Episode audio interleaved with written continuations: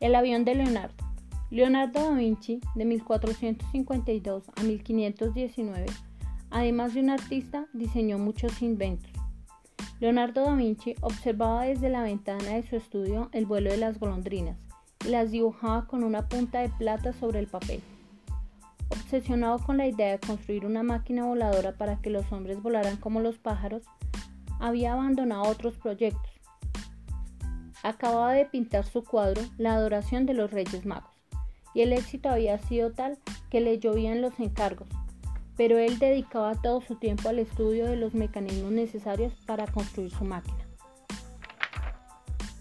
Ya había construido el, el, prototipo de la nave y estaba a la espera de voluntarios que se atrevieran a probarla.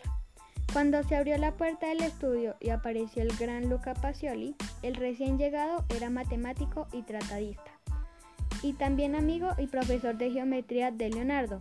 En ese momento estaban ultimando su gran tratado titulado De Divina Proportione, que llevaría ilustraciones de Leonardo, complicados dibujos de poliedros en perspectiva.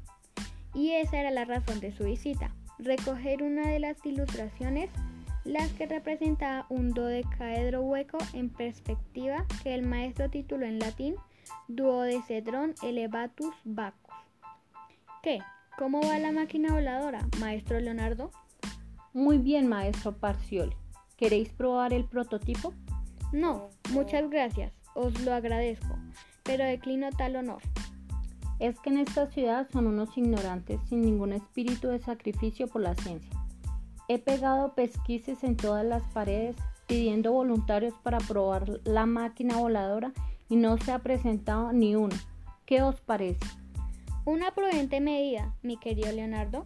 ¿O acaso olvidáis que se han estrellado seis de vuestros ayudantes en el intento? Pioneros de la aviación, se les llama algún día, se les llamará algún día. Sí, pero de momento se les llama pacientes de hospital. Sección de traumatología, puntualizó Luca Pacioli. Y para cambiar de conversación preguntó, ¿y qué hacéis ahora? Aparte de enviar ayudantes al hospital. Estoy trazando el radio de un círculo. Pero eso es muy fácil, querido alumno. No tanto, teniendo en cuenta la figura que acabo de trazar en la pizarra y los datos de que dispongo. Mirad, dijo Leonardo, señalando la pizarra. Así que os pregunto, teniendo en cuenta la figura dibujada y los datos que contiene, ¿Se puede hallar el radio del círculo? Mientras el matemático se disponía, tiza en mano, a resolver el problema, Leonardo cogió una esfera de hierro que estaba sobre el alféizar de una ventana y trasladó con visibles esfuerzos por su parte hasta una mesa sobre la que había un cilindro hueco lleno de agua. Luca Pacioli se distrajo con la operación y optó por acudir en ayuda de Leonardo al, observar que apenas si podía levantar la esfera para meterla dentro del receptáculo cilindro. Pero, ¿qué trajinos traéis ahora, maestro Leonardo? Un, experimento sobre el volumen y densidad, mi querido maestro, y sin embargo, amigo, y gracias por echarme una mano. ¿Una mano? También las dos. Esta esfera pesa al menos 50 kilos. No, solamente 40. ¿Y por, qué, ¿Y por qué queréis meterla dentro del cilindro? Bueno, el problema es el siguiente. Coloco suavemente esta esfera de 40 kilos de peso dentro de este cilindro lleno de agua en el cual extra, entra extremadamente. Y he podido observar que después de esta operación el cilindro y su contenido pesan 20 kilos más. Y ahora me pregunto, ¿cuál es el volumen del cilindro? ¿Cuál es la densidad de la esfera? Y yo me pregunto, ¿por qué no os dedicáis a pintar en vez de complicaros la vida de esta manera?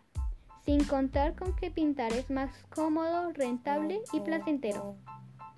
Porque quiero pasar a la historia como el hombre orquesta.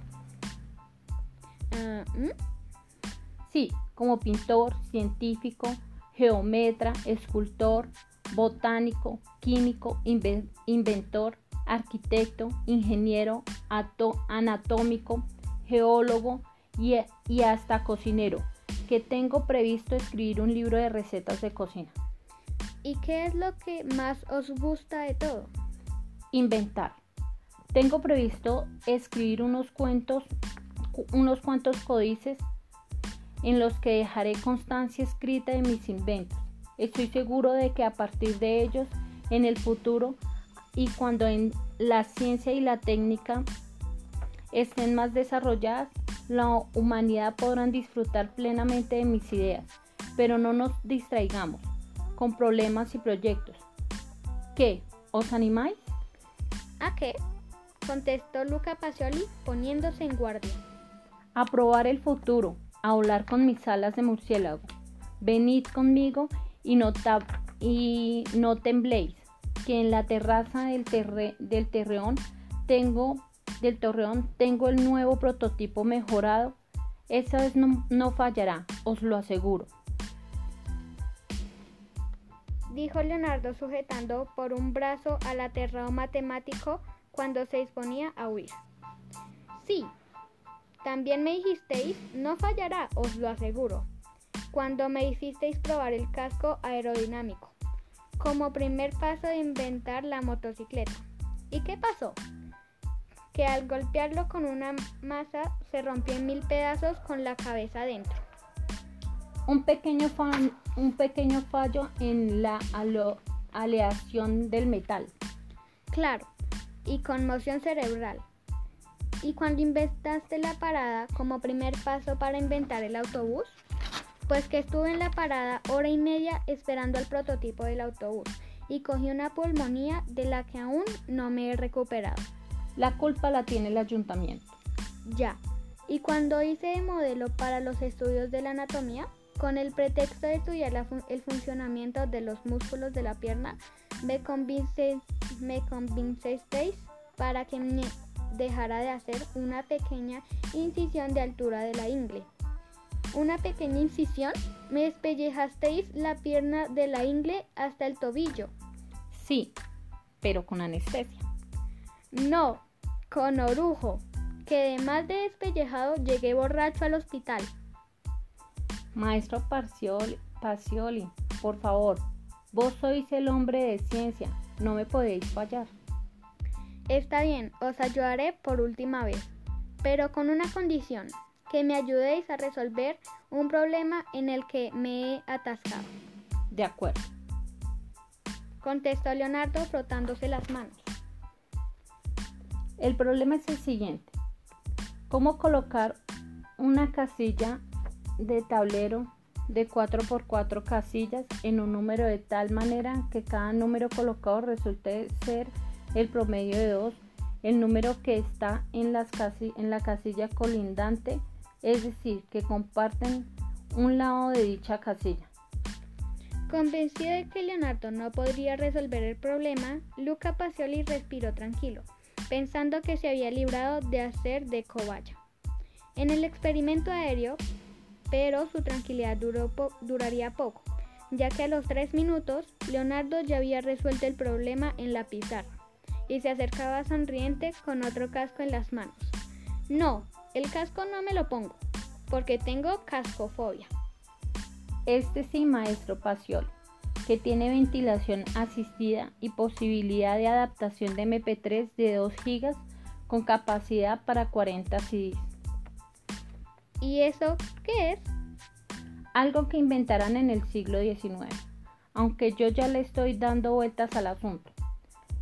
Y así, explicándole proyectos, Leonardo empujó al maestro, al matemático escaleras arriba, hasta lo alto del torreón.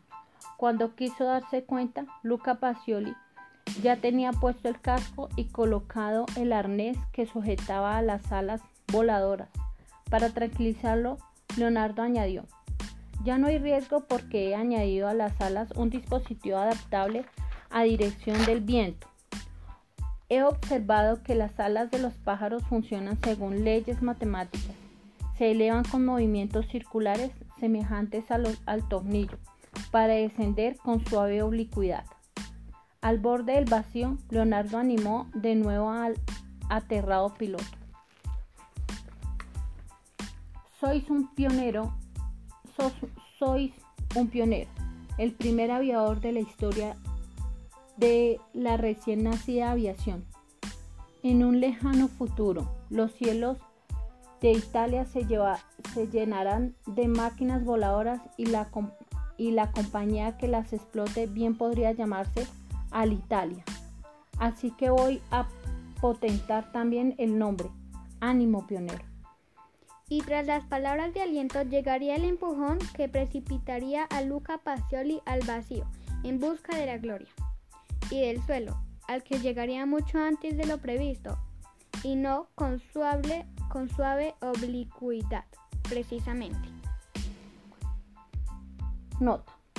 En el famoso relato de Luca Pacioli, pintado por, el Jacobo de Barbari en el año 1494 y que se conserva en el Museo de Capodimonti, Nápoles, el matemático aparece pintado de cintura para arriba, tras una mesa cubierta con un tapete verde que oculta el aparato ortopédico, también invención de Leonardo da Vinci, que tuvo que llevar en la pierna derecha de por vida como consecuencia del aterrizaje.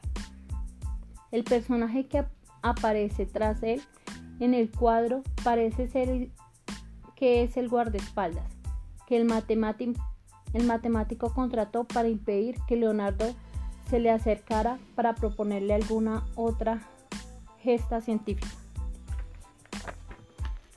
Muchas gracias, mi nombre es Juliana San López del curso 602 y este es mi podcast del avión de Leonardo da Vinci.